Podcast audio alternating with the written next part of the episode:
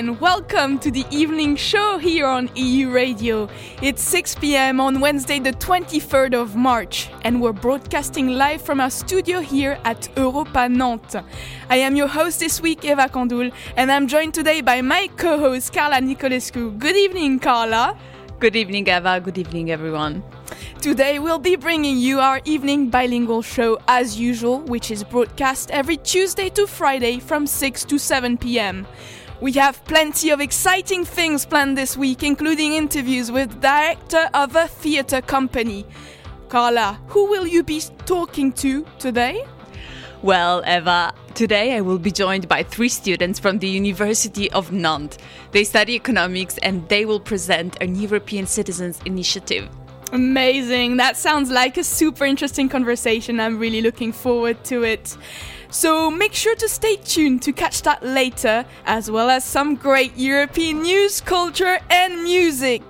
Mais tout de suite, place aux informations avec Marius Renaudet. Bonsoir Marius. Bonsoir Eva, bonsoir à toutes et à tous. Euradio, le journal Marius Renaudet. À la une de l'actualité, en ce mercredi 23 mars, l'OTAN euh, qui renforce sa mobilisation un mois après euh, le début de l'offensive russe en Ukraine, l'expulsion de 45 diplomates russes de Pologne accusés euh, d'espionnage et l'OMS qui rappelle à l'ordre certains pays européens en pleine pandémie de coronavirus. Face à la guerre en Ukraine, l'OTAN veut faire plus et elle le fait savoir. L'organisation du traité Atlantique Nord annonce ce mercredi par la voix de son secrétaire général, le norvégien Jens Stoltenberg, qu'elle va apporter un soutien supplémentaire à l'Ukraine contre les menaces nucléaires et chimiques. L'OTAN prévoit aussi le déploiement de quatre nouveaux groupements tactiques sur son flanc oriental, en Bulgarie, en Hongrie, en Roumanie et en Slovaquie. L'objectif affiché est clair, renforcer les défenses des pays membres contre la Russie. Ce déploiement portera donc à 8 le nombre de groupements tactiques mobilisés de la Baltique à la mer Noire. Dans ce contexte toujours aussi tendu euh, sur la scène internationale, la Pologne va expulser 45 diplomates russes d'ici 5 jours. Ils sont accusés euh, par le gouvernement d'espionnage. Cette euh, décision de Varsovie risque de tendre encore un peu plus hein, les relations avec le Kremlin. Pour le ministre polonais de l'Intérieur, Mariusz Kaminski, ces 45 espions se faisaient passer pour des diplomates. Il assure sur Twitter aujourd'hui démanteler de façon totalement cohérente et déterminée le réseau des services spéciaux russes dans son pays. Et après euh, les parlements allemands, américains, italiens et japonais, c'était au tour euh, de la France d'accueillir euh, Volodymyr Zelensky. Le président ukrainien s'est exprimé à 15 heures devant les députés et les sénateurs français. Déjà près d'un mois que l'Ukraine est en proie à une guerre destructrice contre Moscou, on l'a dit, un mois durant lequel l'Union européenne et de nombreux autres pays à travers le monde ont annoncé des sanctions économiques et diplomatiques contre la Russie. Beaucoup euh, d'entreprises ont de leur côté décidé de suspendre leurs investissements dans le pays. Certaines ont même complètement arrêté leurs activités sur place. Sur le plan euh, financier, de nombreuses banques russes ont été exclues du système international SWIFT qui facilite les transferts d'argent, la monnaie nationale s'effondre et les médias d'État Russia Today et Sputnik ont été euh, interdits par les 27. Mais dans un contexte de crise énergétique et d'inflation, l'UE peut-elle vraiment se passer euh, d'un partenaire économique comme la Russie? Hugo Noirteau euh, de notre rédaction lilloise a posé la question à Olivier Bedlem, spécialiste en droit européen et commerce international à l'EDEC Business School de Lille. La Russie, c'est le troisième partenaire commercial extérieur de l'Union européenne. C'est 9% des importations de l'Union européenne, c'est 5% de ses exportations. Donc ça n'a pas énormément d'impact. Certes, c'est un partenaire. Ça aurait plus d'impact pour un pays comme l'Allemagne qui exporte beaucoup en Russie et qui importe beaucoup de Russie. Mais même pour l'Allemagne, ce ne serait pas absolument déterminant. Il n'y a aucune ressource, à part l'énergie, dont on soit totalement dépendant. C'est-à-dire que les céréales, on pourrait se les fournir au Brésil, on pourrait se les fournir dans d'autres pays, et c'est le cas pour euh, la quasi-totalité des produits. On aurait une difficulté sur l'énergie très importante dans certains pays, mais au niveau de l'Union européenne, pas nécessairement dramatique. On aurait également une difficulté relative sur des semi-conducteurs, sur euh, des matériaux rares qui sont produits principalement en Russie, où là, ça poserait également une difficulté euh, pour la production de matériel électronique. Mais c'est tout en réalité, puisque pour les autres, on n'aurait plus ce producteur-là, on n'aurait plus cet importateur-là. Donc ce qui veut dire qu'il y aurait plus de concurrence, plus de demandes auprès des autres pays producteurs, donc les prix augmenteraient un peu. Mais on n'aurait pas de famine en Europe, on aurait simplement euh, de la nourriture qui coûterait un peu plus cher. Olivier Bedlem au micro de notre correspondant à Lille. Malgré euh, la guerre en Ukraine, la pandémie de SARS-CoV-2 est toujours là.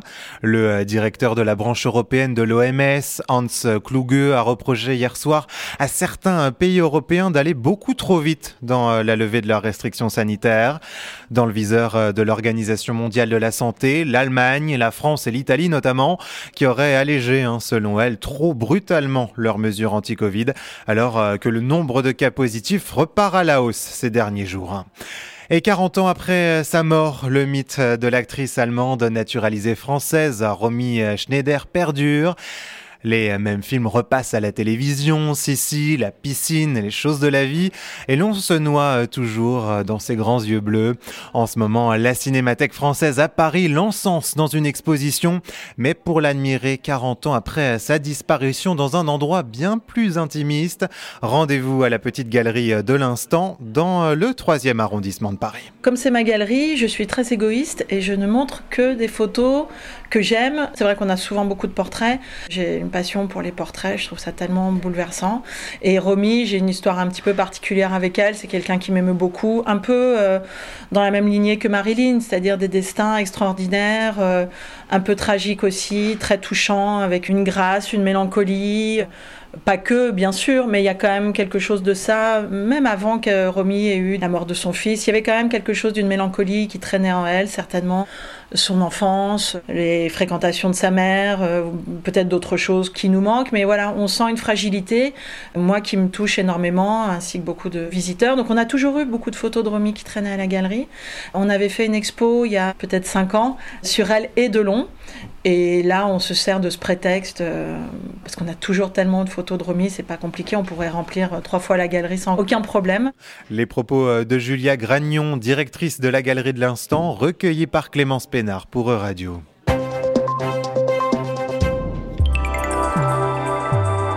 E-Radio,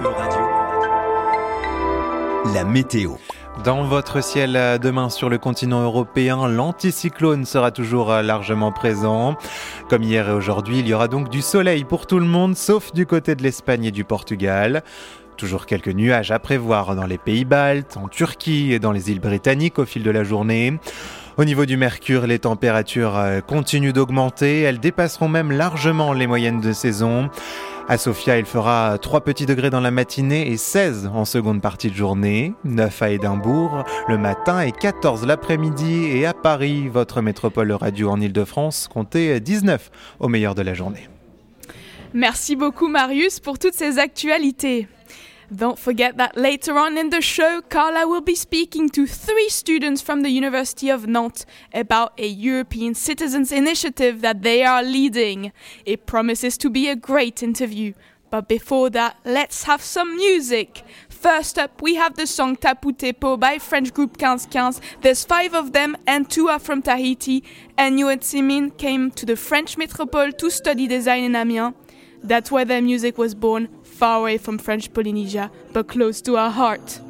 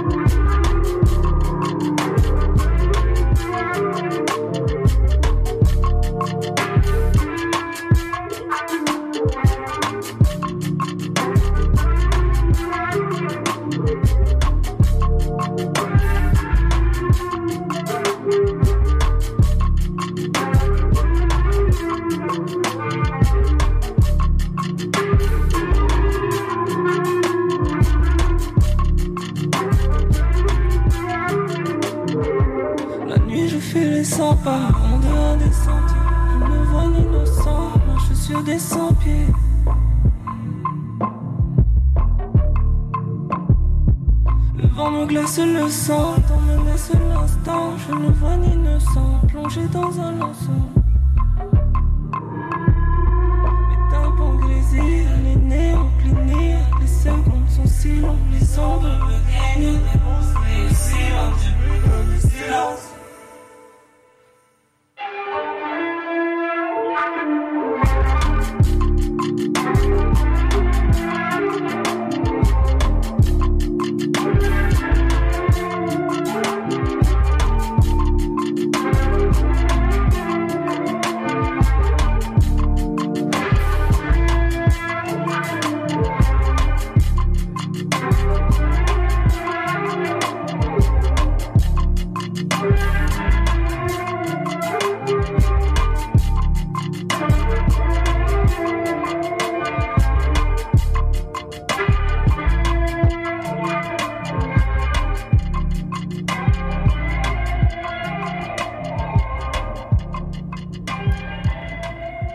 The song Taputepo by 1515.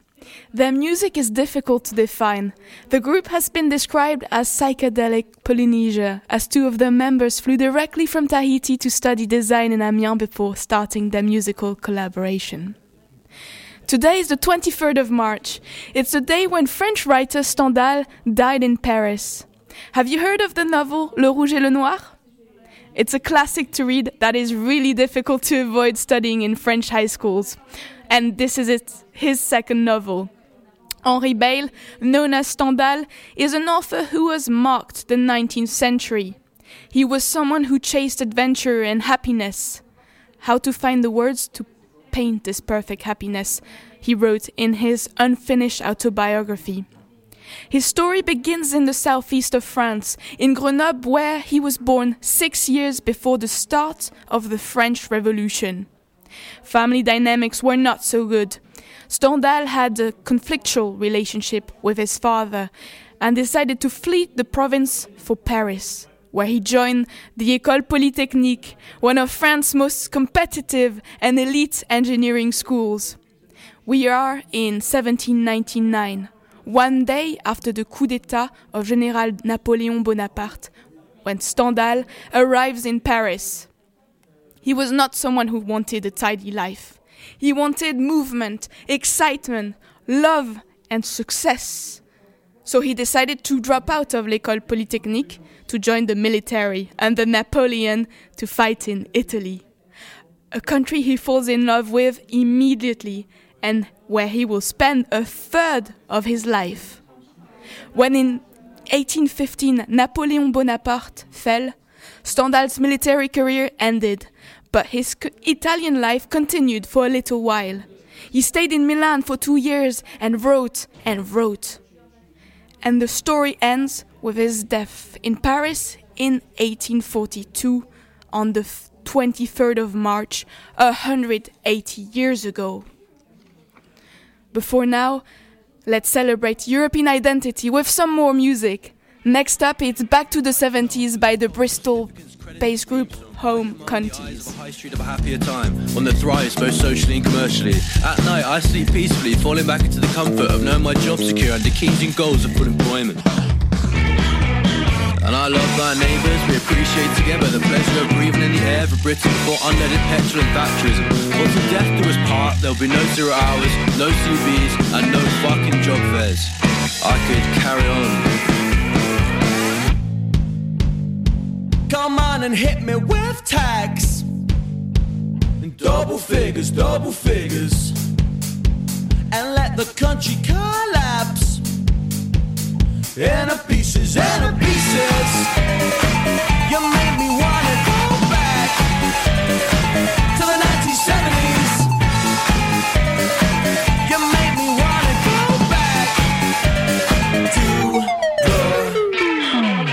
But I find spam, misogyny, and diazepam as I indulge myself in the relative inflationary costs of demand side management. For every minute I wait here, I appreciate God for the fixed interest rate loan made available to me for a credit rating that's frankly above average. And I simply cannot complain as I revel in the ease of modern life facilitated by the raw power of a can opener and the warmth of social housing. For every day I expend my surplus labour value, I live a testimony of the human condition to love, to care, and to invest under reasonable repayments. Come on and hit me with tax. In double figures, double figures. And let the country collapse. In a pieces, in a pieces. You make me want.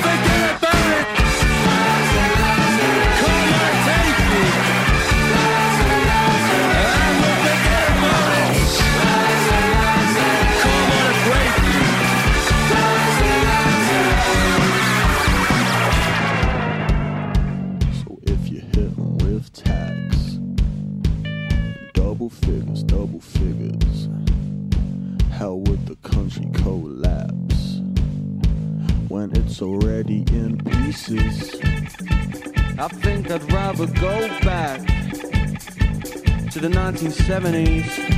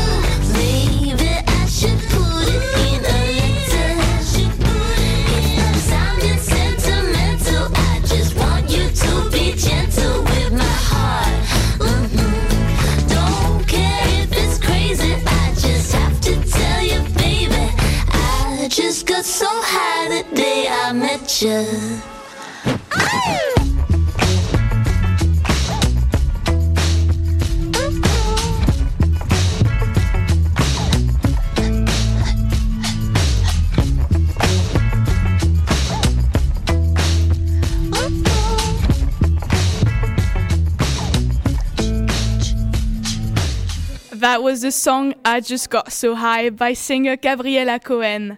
She's coming all the way from Melbourne, Australia, and has struck gold with the release of her internationally acclaimed debut record Full Closure and No Details in 2016.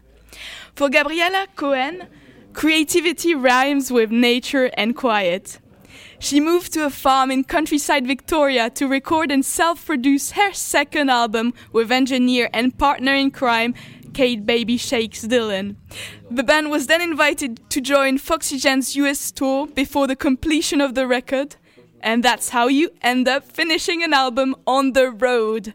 On a boat in England, on the coast of Portugal, in the mountains of southern Italy, cafes of Mexico, and finally in Venice Beach, Los Angeles. It's now time for some more culture, but this time on the more cinematic side of things. Screened last week at the Nantes Spanish Film Festival, where it played in the official competition, was the film Ama. It's a mo- mother daughter drama which Julia de Paz Solvas directed. Ama is the story of a mother, Peppa, and her six year old daughter, Leila, who find themselves homeless after being kicked out from a friend of Peppa's house. It's an intergenerational duo struggling to find shelter, walking on the streets in the day and sleeping on the beach at night. Each hurdle they overcome takes on a journey where Peppa and her daughter get closer when previously their relationship was practically non existent. The Spanish film director Julia de Paz shines a light on single parents who face the challenge of raising their child alone. The well known Spanish newspaper El Mundo described the film as a stunning display of anger, determination, and clarity. Julia de Paz is only 27 years old, but with the film Ama, she has already made a promising debut in cinema.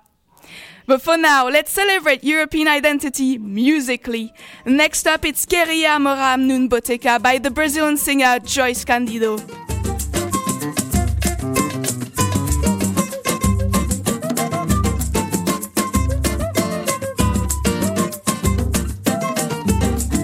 O fato é que eu moro num apartamento, mas queria mesmo morar num boteco. O fato é que eu moro num apartamento,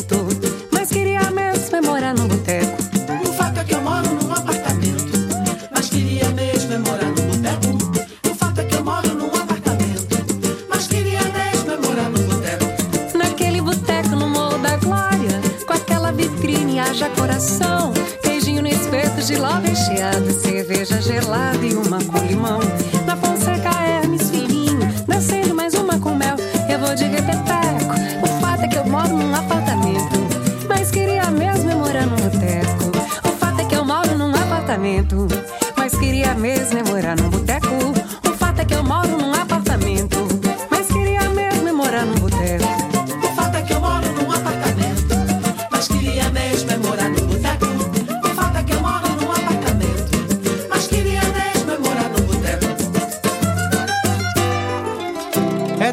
História que eu nem te conto.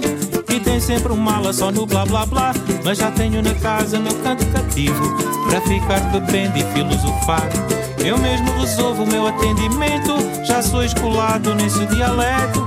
O fato é que eu moro num apartamento. Mas queria mesmo é morar num boteco. O fato é que eu moro num apartamento. Mas queria mesmo é morar num boteco. O fato é que eu moro num apartamento. Mas queria mesmo é morar num boteco.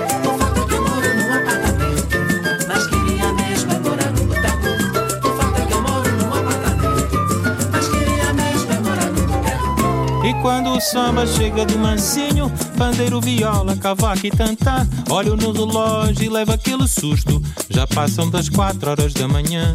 Aí vem o dono do estabelecimento, querendo acabar com meu teleco-teco. O fato é que eu moro num apartamento, mas queria mesmo é morar num boteco. O fato é que eu moro num apartamento, mas queria mesmo é morar num boteco. O fato é que eu moro num apartamento, mas queria mesmo é morar num boteco.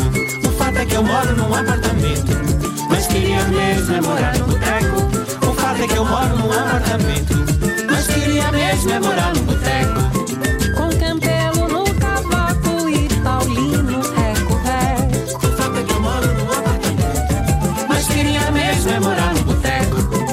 E a Joyce toda prosa neste samba de boteco. O fato é que eu moro num apartamento, mas queria mesmo é morar no boteco.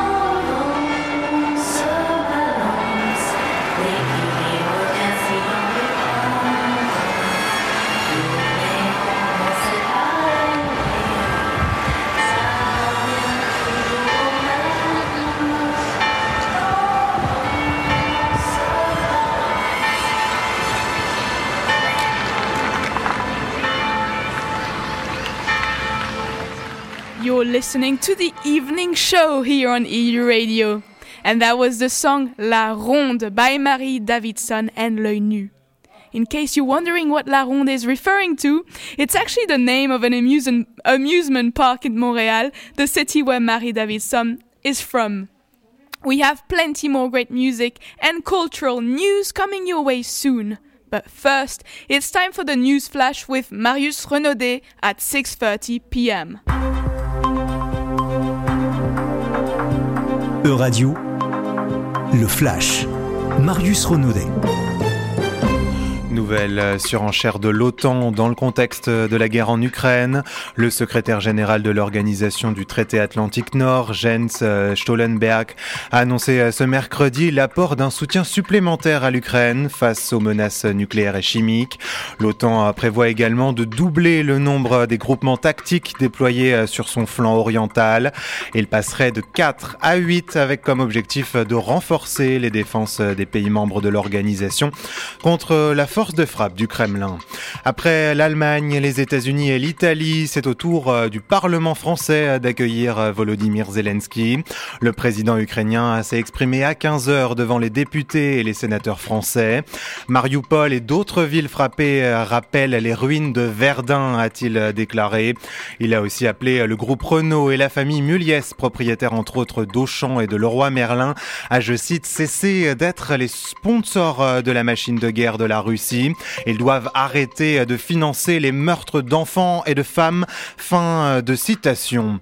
De son côté, le numéro 1 de l'ONU, Antonio Guterres, réclame la fin immédiate d'un conflit qu'il juge absurde. La poursuite de cette guerre sur le sol ukrainien est moralement inacceptable, politiquement indéfendable et militairement insensé, a-t-il martelé en ce milieu de semaine.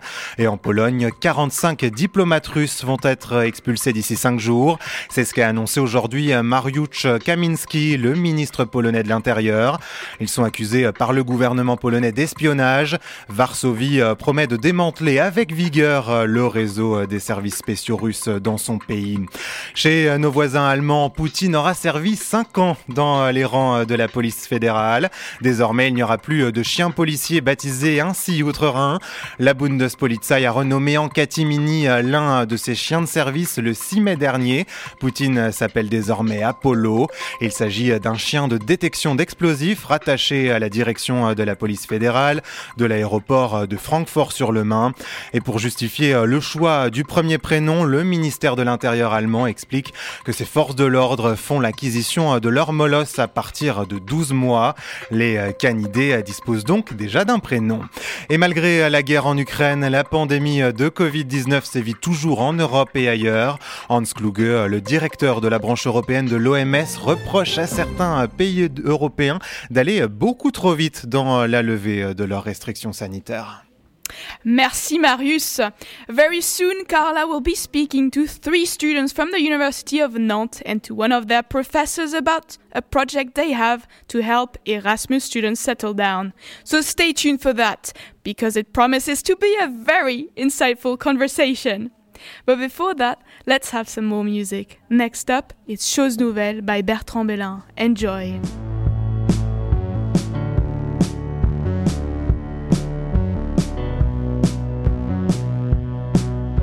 cherchant un banc bien gaulé,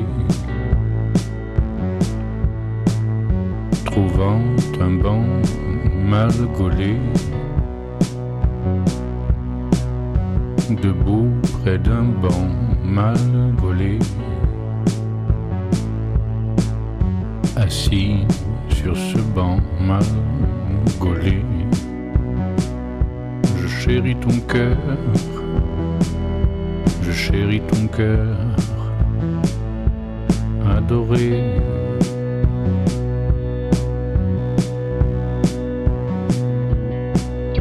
Dans un d'architecture manquée, un méandre de la cité. Allons bon, cachant à ma raison que du temps a passé je chéris ton cœur, adoré. La nuit, je parle, je parle seul. Je te parle tout seul pour te dire des choses nouvelles.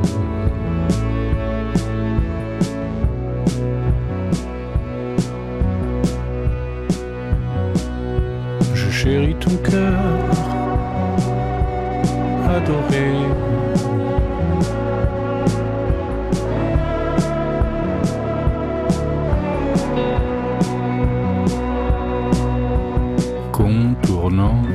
Vaste chantier de pluie, de planches, d'acier,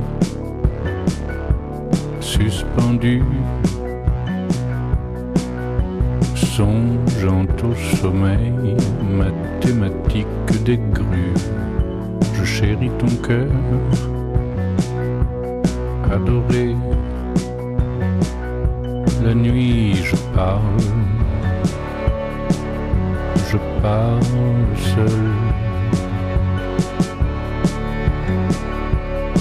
Je te parle tout seul pour te dire des choses nouvelles. Je chéris ton cœur,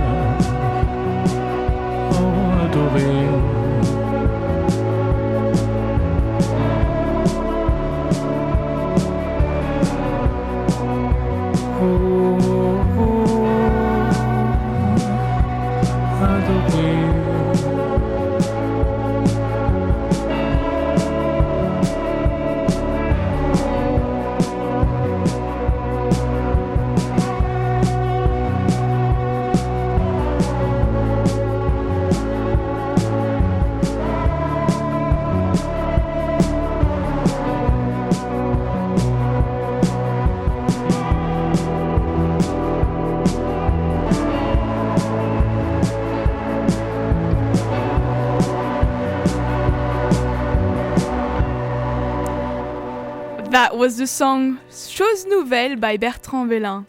We'll be bringing you plenty more great music later on in the show. But excitingly, it's now time for our interview where we will speak about a European Citizens Initiative related to Erasmus with three students and a professor. So over to you, Carla. Oui, Eva, merci beaucoup pour cette introduction. En fait, aujourd'hui, on vous présente un projet européen qui pourra inspirer nos auditeurs européens. Donc, ouvrez bien vos oreilles parce qu'on accueille trois étudiantes de l'Institut d'administration des entreprises de Nantes et leur professeur Pierre-Alexandre Mailloux qui porte un projet européen. On commence par vous, euh, Monsieur Pierre-Alexandre Mailloux, bienvenue. Merci, bonsoir.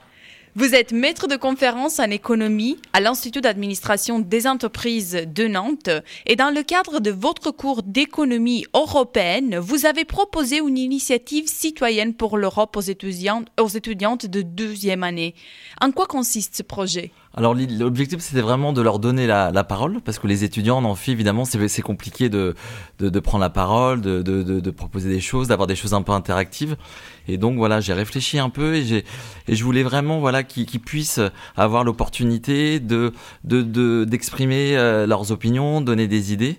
Et donc j'ai pensé en fait à, à, à ce format-là à la possibilité que sur la base du bon bénévolat, euh, par groupe de trois ou quatre étudiants, dont un étudiant euh, euh, Erasmus étranger ou un étudiant français, mais qui, revient ou qui va partir en, Erasmus, et la possibilité de proposer une idée en lien avec l'Europe évidemment, sur des projets, sur des thèmes de société comme l'environnement, le social, voilà, puissent faire des propositions.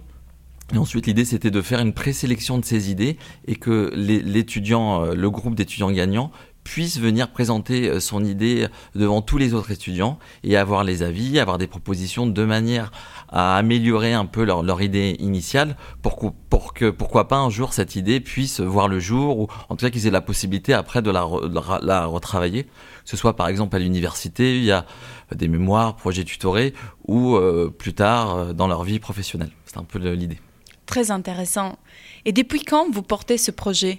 Alors depuis cette année, puisqu'avant j'étais à l'IUT de Nantes, donc pendant pendant dix ans, et donc là je suis arrivé à, l'IAE, et donc c'est la première année que je donne ce cours d'économie européenne. Et comme c'est un- une assez grosse promotion, ils sont 260 euh, étudiants environ. euh, voilà, l'objectif c'était de sortir un peu d'un cadre un peu classique où les étudiants, c'est sûr que l'amphi c'est toujours un exercice un peu compliqué, que ce soit pour l'enseignant, mais aussi pour les étudiants où finalement, donc voilà, je leur ai expliqué ce projet-là en début d'année en leur disant que voilà, ça sera un peu un, un des fils euh, conducteurs du, semestre, et donc assez, assez euh, régulièrement on faisait un petit point. Et puis il y a des étudiants qui venaient me voir en, fin de, cours pour euh, pour parler un peu des idées. Et puis voilà, c'était en phase de, maturation. Et puis et puis voilà, au fur et à mesure, en fin de semestre, donc je suis heureux parce que j'ai vraiment un, un, beau projet au final, des trois étudiantes vraiment très dynamiques, brillantes. Et donc euh, voilà, pour moi c'est, euh, enfin quelle que soit l'issue, que le projet soit mis en place ou pas, en tout cas je suis très content que, que les trois étudiantes aient proposé une idée et puis qu'elles soient là aussi euh, ce soir, c'est, c'est vraiment sympa. Et on a hâte de découvrir ce projet euh, avec les étudiants. Dernière question, euh, Pierre-Alexandre Mailleux, combien de propositions vous avez reçues? Alors en fait, il y en a eu 3-4, euh, mais disons que les, autres propositions, je trouvais qu'elles étaient, pas encore assez, assez, assez, assez mûrement réfléchies. Je trouvais que c'était trop, un peu, un peu. Pas, assez finalisé. Et j'ai trouvé vraiment l'idée proposée par les trois étudiantes ici était, sortait vraiment du lot et était complètement euh, en, en phase avec ce que je souhaitais euh, proposer. Donc pour moi le choix a vraiment été, euh, été évident. Et s'il y avait eu deux vraiment deux projets hyper intéressants j'aurais fait voter les étudiants donc ils auraient voté pour le meilleur projet. Mais pour moi, là, cette année, en tout cas, la question se posait pas. Donc c'est pour ça que voilà, euh, ça n'a pas respecté le format initial où les étudiants auraient pu voter. Mais là, pour moi, là, cette année, en tout cas, donc je, compte aussi faire les, années futures. Mais en tout cas, pour cette année, ça se posait pas la question. Donc, un appel aux idées innovatrices. Merci beaucoup Pierre-Alexandre Mailleux pour votre explication. Maintenant, j'aimerais entendre les étudiants qui ont apporté l'idée la plus originale de cette année. On les accueille ici à la Maison de l'Europe pour découvrir leur contribution au projet. Bienvenue Léa Scarwell, Lou Normande et Clémence Goulet. Vous êtes tous les trois étudiants en deuxième année de l'Institut d'administration des entreprises de Nantes. L'idée originale que vous allez nous proposer ce soir est liée au projet Erasmus. Je veux juste d'abord rappeler à nos auditeurs que l'Erasmus est un projet de mobilisation qui permet aux étudiants et quelques professionnels des pays de l'Union de faire des périodes d'échange, de formation à l'étranger. Dans ce cadre, Léa Scarwell, vous avez étudié récemment en République tchèque. Dites-nous en quelques mots en quoi consiste l'idée que vous avez conçue ensemble avec vos collègues Clémence Goulet et Lou Normande? Bonsoir Clara. Alors euh, oui, donc euh, comme vous l'avez dit, je suis partie au premier semestre en République tchèque euh, pour faire du coup une mobilité à l'étranger. Donc j'ai suivi les cours, les- des cours d'économie là-bas. Et comme j'étais j'étais en mobilité là-bas, j'ai gardé contact avec mes amis du coup bah, Lou et Clémence qui sont avec nous ce soir. Et donc comme elles étaient en cours avec Pierre-Alexandre Mailleux, elles ont eu la, la possibilité du coup de présenter un projet. Et donc du coup je me suis greffée au projet car en fait comme j'étais en Erasmus, l'idée leur est venue aussi de, de, de comment dire de de créer un projet à partir de ça. Et euh, donc du coup euh, de aussi apporter euh, la touche inter- intergénérationnelle qui, manque plutôt à une mobilité Erasmus. Et donc du coup on a voulu vraiment mélanger les deux en faisant en faisant un projet qui permet aux étudiants en mobilité Erasmus en en besoin d'hébergement et aux personnes âgées plutôt du coup dans les dans les pays qui sont en besoin en capacité d'hébergement pardon de se mettre euh, en accord et donc du coup euh, de pouvoir euh, l'un et l'autre s'aider. Est-ce que vous avez eu un exemple en République tchèque de quelque chose comme ça? Comment c'est parti l'idée en fait? Alors l'idée est partie, euh, du coup, bah, moi de, mon côté, j'ai trouvé que il y avait un petit manque euh, quand même. euh, dans ma mobilité, j'ai pas eu beaucoup d'échanges avec les personnes âgées déjà parce que dans les pays de l'est, les personnes sont déjà plus fermées, en tout cas les, les anciens. Il y a aussi la barrière de la langue et donc euh, Clémence et Lou qui sont qui, qui ont beaucoup de de qui sont très portées, on va dire.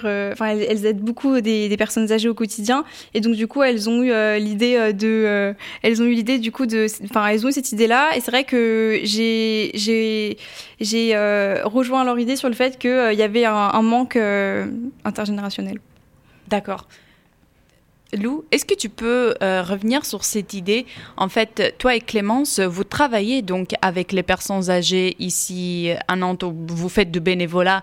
Est-ce que vous pouvez ajouter euh, quelque chose euh, sur aussi comment cette collaboration entre vous, vous, vous trois, ça, euh, Oui. ça a pris de Bah, concret? fait, à- ça vient surtout euh, de la grand-mère de Clémence en fait qui est venue l'idée.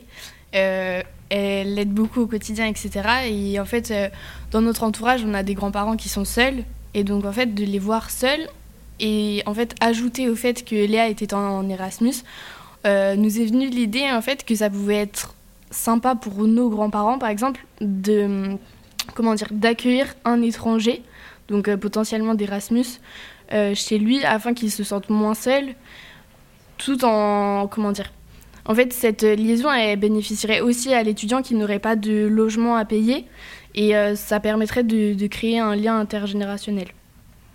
Et ça, c'est vrai, vous mettez justement en évidence le, le fait que la bourse Erasmus n'est pas suffisante pour couvrir les prix des logements dans certains pays, je pense euh, notamment la Norvège ou des, pays qui sont un peu plus chers. Et c'est- c'est une très bonne idée. Mais je pense que euh, les personnes âgées, quelquefois, sont ceux qui euh, ne parlent pas plusieurs langues ou soit ne, ne comprennent même pas l'anglais. Est-ce que co- comment vous voyez cette barrière linguistique euh, que ça pourrait impacter le, votre projet, euh, Clémence Goulet?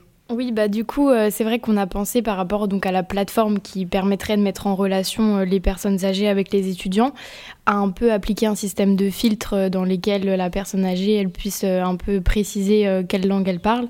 Et puis à côté de ça, on pensait plutôt cibler les pays proches de la France, par exemple, enfin nos pays voisins, où du coup il y aurait quand même plus de probabilité qu'il y ait une langue en commun, sachant que l'anglais est quand même beaucoup parlé et voilà, on pensait. euh, Puis c'est vrai que ça permet euh, beaucoup aussi à l'étudiant de, de se familiariser avec la langue euh, étrangère euh, du pays. Et Clémence, comment vous mettez en relation le, le hôte, qui est la personne âgée, et l'étudiante? Bah, on avait pensé donc à faire un site web ou une application euh, dans laquelle euh, ça soit un peu comme un Airbnb euh, où en fait il y aurait deux types de profils. La personne âgée, elle publie son logement ses, euh, ses attentes par rapport à l'étudiant, un peu sa, dépendance et, euh, et, euh, ses, habitudes de vie. Et bien sûr sa localisation, puisque l'étudiant il est forcément sensible à la destination dans laquelle il va se rendre pour son Erasmus. Et l'étudiant, lui, il adapterait un petit peu du coup ses, attentes et ses choix en fonction de ça. En fait, c'est une idée gagnante-gagnante, on Oui, dirait. Exactement, c'est un peu un système euh, gagnant-gagnant, tant pour euh, les personnes âgées que les étudiants. Et puis, euh, on traite des thèmes, des, des thèmes financiers.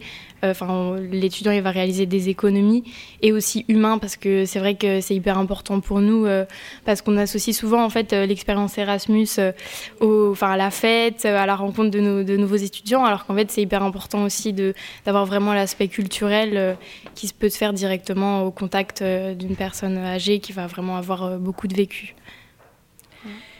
Mais je pense que parfois, dans des systèmes comme ça, même Airbnb euh, que vous avez mentionné, Clémence, euh, il y a des personnes qui peuvent abuser.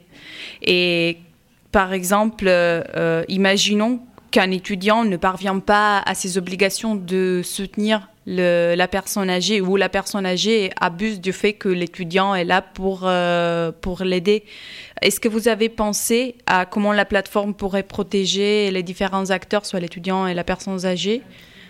Euh, bah oui, tout d'abord, on pensait euh, pouvoir euh, euh, proposer une mise en relation directe sur la plateforme pour qu'ils puissent faire des visios, par exemple, avant, pour qu'il y ait vraiment une relation de confiance qui s'établisse.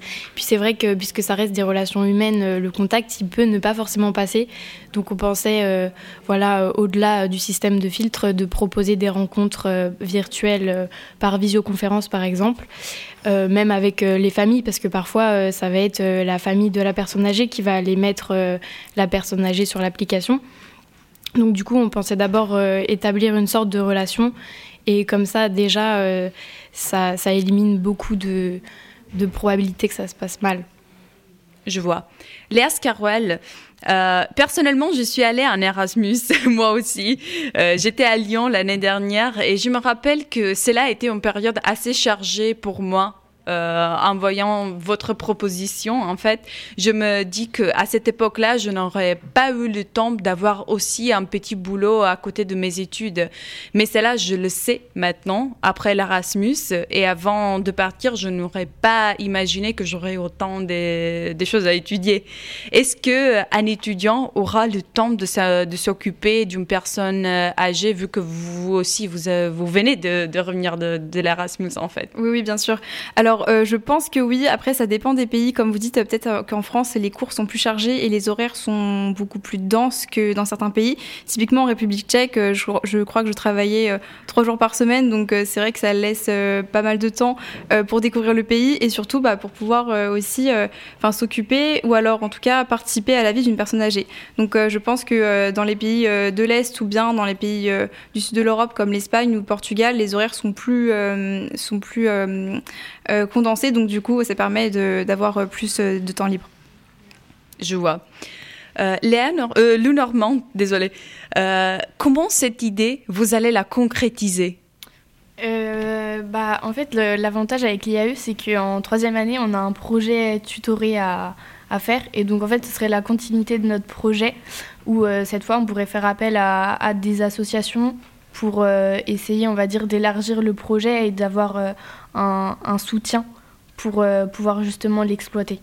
Parce que pour l'instant, euh, notre idée, on essaye de, la, comment dire, de la fonder au maximum, mais c'est compliqué parce qu'on n'a pas d'association à laquelle se rattacher, enfin du moins pas encore. Donc euh, ce serait avancer nos recherches pour trouver un soutien. Et donc, on pourrait dire que vous êtes aussi à la recherche de, de quelqu'un qui puisse euh, financer ou euh, vous soutenir. Voilà, exactement. Bah, créer le site, etc. Nous, on n'a pas encore les capacités de le faire, donc euh, donc ce serait trouver un entourage pour pouvoir monter ce projet. Très bien. Bah, pour finir, Clémence Goulet, vous avez une passion pour le monde artistique, j'ai entendu. Très remarquable. vous jouez du piano et vous êtes également une comédienne. Clémence, vous nous avez préparé un morceau musical pour terminer cet entretien. Présentez-le juste en quelques mots, brièvement. Oui, bon déjà je tiens à préciser que la pédale de mon piano était cassée, donc du coup j'ai dû enregistrer le piano à la fac de droit, enfin le morceau à la fac de droit. Mais du coup j'ai joué euh, un de mes morceaux préférés, c'est euh, Gnossienne 1 de Eric Satie. Donc euh, c'est c'est un artiste que j'aime beaucoup parce que euh, euh, je trouve que euh, on peut beaucoup euh, le jouer euh, de différentes manières, ça laisse beaucoup de place à l'interprétation. Donc euh, voilà. Bon ici c'était un peu plus difficile, mais On laisse notre public euh, à l'interpréter. notre entretien s'achève ici. Merci à Pierre-Alexandre Mailleux, professeur d'économie à l'Institut administratif des entreprises de Nantes, et aux étudiants Léa Scarwell, Lou Normande et Clémence Goulet pour nous avoir présenté le projet d'une plateforme de logement qui met en relation les étudiants avec les personnes âgées. On vous souhaite à tous les trois une bonne continuation dans vos études et dans vos projets. Merci, beaucoup. Thank you, Clémence Goulet, Lou Normand, and Léa Scarouel for coming to present this wonderful idea to Europa Nantes in the evening show. Clé- Clémence Goulet, we heard that you're also a musician, and we love music here at EU Radio. Let's now listen to one of your performances. It's Gnossian 1, composed by Eric Satie, but performed by you.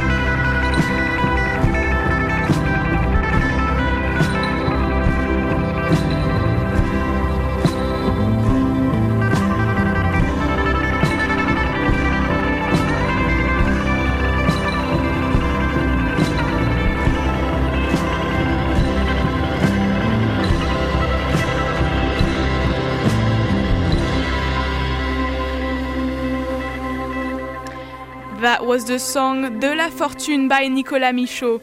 The Belgian artist grew up near Liège. He spent a year in Denmark in 2012 and now splits his life between the Danish island of Samso and Brussels. But with that, we have sadly reached the end of the evening show today. But don't worry, Carolina will be back tomorrow evening with more European music and news, as well as a great interview. Tomorrow, Carla will speak to Gaspard Legendre, artistic director of Le Théâtre du Héron.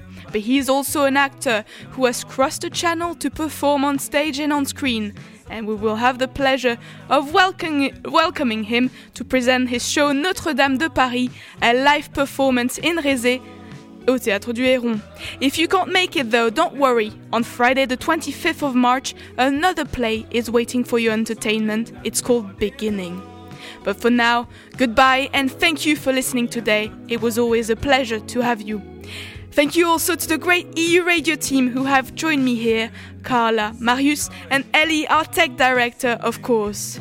I will leave you now with the song Dodlage by Anne Seda to set the mood for your Wednesday evening. Goodbye. Där inget hem finns kvar.